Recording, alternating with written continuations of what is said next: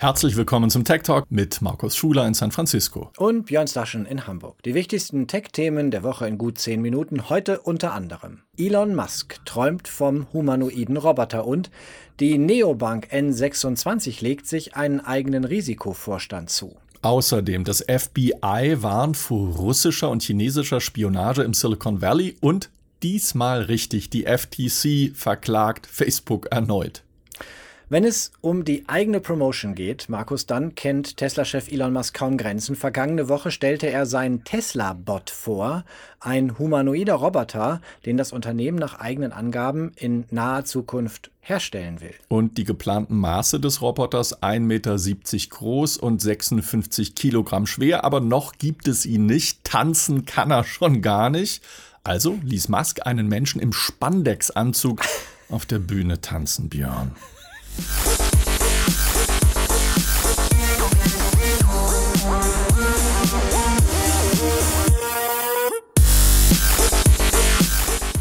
Und Elon Musk sagt im Anschluss, so solle er dann aussehen. Einen Prototypen gebe es schon im kommenden Jahr. Hört, hört.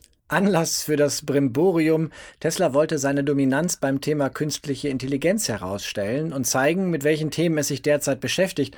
Zweifelsohne, Markus, ein spannendes Feld, doch was der CEO dann von sich gab, das ist schon ordentlich weit hergeholt. Uh, Tesla is arguably the world's biggest robotics company because our cars are like set Unsere Autos sind im Grunde Roboter auf Rädern. Es macht Sinn, das auf eine humanoide Form zu übertragen.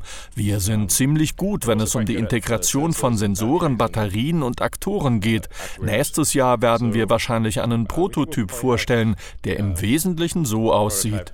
Sometime next year, uh, that uh, und wir kommen ja nicht umhin zu betonen, dass Elon Musk wirklich unser guter Freund ist, aber in seiner Rede, da ging er sogar noch weiter. Man könnte den Roboter später sogar zum Einkaufen in den Supermarkt schicken. Wenn man sich aber mal anschaut, wie die Realität aussieht, Björn, dann klingen Musks knackige Ansagen eher wie mehrere Jahre entfernte Zukunftsmusik und Tesla wirkt nicht gerade wie der Platzhirsch beim Thema KI, künstliche Intelligenz. Zum Beispiel nämlich Boston Dynamics. Das Unternehmen ist weltweit führend bei der Entwicklung von Robotern. Markus, vor wenigen Tagen veröffentlichte es ziemlich coole Aufnahmen. Roboter beim Parkourlauf in einer Halle über Hindernisse. Experten sind sich einig, es ist mit das schwierigste Robotern das Laufen auf zwei Beinen beizubringen. Und im Falle von Boston Dynamics hat es nämlich mehr als zehn Jahre gedauert und viele hundert Millionen Dollar verschlungen, bis die Roboter so laufen konnten.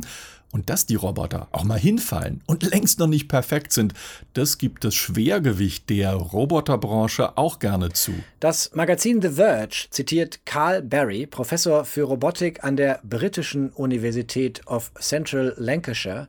Und er sagt mit Blick auf die Präsentation von Tesla und Elon Musk in britischem Understatement, das Ganze als Pferdemist zu bezeichnen, ist noch sehr nett.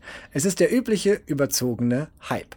Für den Einsatz von Robotik und KI in der Fertigung von Autos sei in der Regel die einfachste Maschine erforderlich und nicht die komplexeste, so Barry. Und Barry weiter, ich sage ja nicht, dass Tesla daran nicht gut forscht, aber zwischen ihnen und Unternehmen wie Boston Dynamics hinterlassen sie in der Öffentlichkeit unrealistische Erwartungen darüber, was Robotik derzeit leisten kann. Und äh, er sagte auch, das gelte auch für viele Jahre in der Zukunft. Und wumms, das saß. Zack, bumm. Böse Zungen behaupten, die Tesla-Veranstaltung diente nicht nur der Bespaßung der weltweiten Tesla-Jünger und auch nicht nur als Personalmarketing-Event, denn an Fachkräften mangelt es in der Zukunftsbranche künstliche Intelligenz. Ob sich allerdings echte Fachkräfte hinter dem Ofen hervorlocken lassen mit einem in Spandex tanzenden Robotermenschen, das, Markus, ist eine ganz andere Frage. Und eines noch, Björn, äh, der PR-Stand, der sollte vermutlich auch schlechte Nachrichten über Tesla verdrängen. In den USA ermittelt nämlich jetzt eine US-Bundesbehörde gegen den Konzern, weil seine Autopilot-Software angeblich besonders gerne in geparkte Krankenwagen crasht. Und auch in China kommt Tesla zunehmend unter Druck, weil es Kritik an der Qualität der Fahrzeuge und des Tesla-Services gibt. Und wir wissen, kurzfristige PR-Manöver, Markus, helfen dem Aktienkurs manchmal deutlich besser als Software die nicht richtig funktioniert. Themenwechsel. Schauen wir auf äh, das deutsche Fintech-Unternehmen N26. Das ist eine Online-Bank. Mit viel Hype und Aufsehen ist sie gestartet. Seit fünf Jahren als Vollbank im Geschäft. In mehr als zwei Dutzend Ländern ist sie mittlerweile tätig, mit nach eigenen Angaben über sieben Millionen Kundinnen und Kunden. Knapp 60 Prozent davon angeblich jünger als 35. Das Wachstum hat der Bank ohne Schalterhalle früh Probleme bereitet, Markus. Der Service war nicht erreichbar, klagten Kunden, Konten wurden gekündigt, wenn häufig Bargeld abgehoben wurde, was man so macht. Der Chaos Computer Club entdeckte Sicherheitslücken. Nun aber kommt es noch dicker. Nach einem Bericht der Wirtschaftswoche und von Business Insider tauchen N26-Konten häufig in Verbindung mit Geldwäscheermittlungen auf. Landeskriminalämter stießen in mehreren Bundesländern darauf, bei mehr als jedem zehnten Fall von Geldwäsche soll es sich um N26-Konten handeln. Die Bankenaufsicht BaFin entsandte im Mai deshalb einen Sonderbeauftragten und äh, man verpflichtete die Bank, mehr gegen Geldwäsche und Terrorbekämpfung zu unternehmen. Die BaFin drohte nach einem Bericht des Handelsblattes sogar damit, dass N26 keine Neukunden mehr anwerben dürfe. Nun hat die Neobank aber reagiert. Sie kündigt an, ihren Vorstand erweitern zu wollen.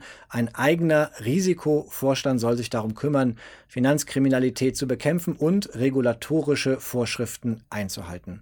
Wir bleiben auch beim nächsten Thema kriminell, Markus. Die Bundespolizei FBI, Björn, die in den USA auch für die Spionageabwehr zuständig ist, die geht einen ungewöhnlichen Weg. Sie hat jetzt an die Tech-Unternehmen hier im Silicon Valley appelliert, und zwar öffentlich, nämlich mit der Botschaft, seid vorsichtig im Umgang mit Mitarbeitern aus Ländern wie China und Russland.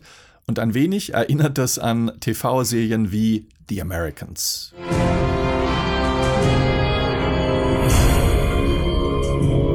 In der Serie werden zwei russische KGB-Agenten als Ehepaar im Washington der 80er Jahre platziert. Markus, als noch kalter Krieg herrschte, solche Spionagefälle gehen aber an der Realität heute vorbei. Dafür werden Betriebsgeheimnisse immer wieder verraten. Erst vor drei Jahren zum Beispiel sind zwei chinesischstämmige Apple-Ingenieure aufgeflogen, die an China Firmengeheimnisse der Roboter-Auto-Unit von Apple weitergegeben haben. Die Website Protocol zitiert in einem Bericht FBI Special Agent Nick Schenken, der in der Niederlassung in San Francisco arbeitet, und der wird mit den Worten zitiert, Immer wieder komme es bei Startups oder Tech-Unternehmen zu Erpressungsversuchen von Angestellten. So habe der Geheimdienst Chinas einem Tech-Angestellten gedroht, wenn er nicht geistiges Eigentum des Unternehmens klaue, bei dem er beschäftigt ist, dann werde seine Mutter in China der Zugang zu einer Dialysebehandlung verwehrt. Krass. Die Bundespolizei bittet die Tech-Unternehmen vorsichtiger mit ausländischen Mitarbeitenden zu sein. Sie müssten eine bessere Sensorik entwickeln, um sich zu schützen, heißt es da recht kritisch. Eine schwierige Gratwanderung, mhm. beispielsweise auch mit Blick auf Antidiskriminierungsgesetze. Das FBI veranstaltet mittlerweile sogar Seminare bei den Firmen, um Personalabteilungen und Management zu sensibilisieren. In diesen Seminaren werden Firmen zum Beispiel angehalten, den ein- und ausgehenden Datenverkehr ihrer Mitarbeiter Mitarbeitenden zu überwachen, beispielsweise zu welchen IP-Adressen Adressen dort äh, Verbindungen aufgebaut werden. Das FBI hilft aber auch, wenn es darum geht, die Sicherheits- und Alarmsysteme einer Firma zu verbessern. Protocol zitiert FBI Special Agent Schenken, die meisten Spionagefälle im Silicon Valley passieren nicht durch ausgebildete Spione, die man auf einzelne Unternehmen ansetzt, sondern indem man Firmenangehörige erpresst und unter Druck setzt. Themenwechsel, Markus. Die Handelsbehörde FTC in Washington hat erneut Klage gegen Facebook eingereicht. Die erste ursprüngliche Klage war im Juni von Richter James Boasberg abgewiesen worden. Die FTC, so hieß es damals, habe für ein angebliches Monopol von Facebook keine ausreichenden Belege erbracht. Und täglich grüßt das Murmeltier jetzt also Aufschlag Nummer 2. Der Vorwurf der FTC Facebook habe auf illegale Weise innovative Konkurrenten aufgekauft, deren mobile Anwendungen dort Erfolg gehabt hätten, wo die eigenen Facebook-Angebote versagten. Die FTC zielt vor allem auf die Zeit um 2012, in der Facebook auf dem Desktop stark war, aber noch keine vernünftige App und Präsenz auf unseren Smartphones hatte. Dagegen waren andere erfolgreich, zum Beispiel WhatsApp, das Facebook 2014 für mehr als 19 Milliarden Dollar gekauft hatte. Oder die Fotoplattform Instagram, die sich Facebook 2014 2012 für eine schlappe Milliarde Dollar einverleibte. Die FTC will nun den Beweis erbringen, Markus, dass Facebook eine Monopolstellung besitze. Beweismittel sind zum einen Nutzerzahlen sowie Daten über die Zeit, die User auf der Plattform verbringen. Wie hat man bei Facebook in Menlo Park wohl reagiert? Facebook werde sich energisch zu Wehr setzen, Ach. hieß es da. Das Verfahren der FTC, das sei unbegründet. Der Konzern so. habe keine marktbeherrschende Stellung und die Übernahmen von WhatsApp und Instagram, die seien ja damals auch von den Wettbewerbshütern genehmigt worden. Da haben Mark Zuckerberg und Co.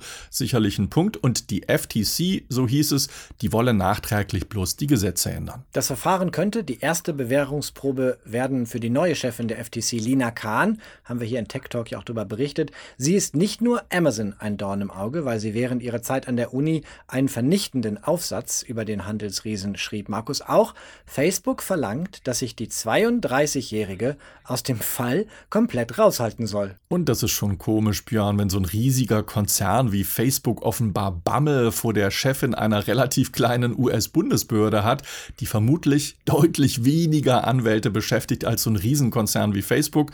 Wie viel Umsatz hat Facebook allein im ersten Quartal des Jahres gemacht? Genau, mehr als 26 Milliarden US-Dollar.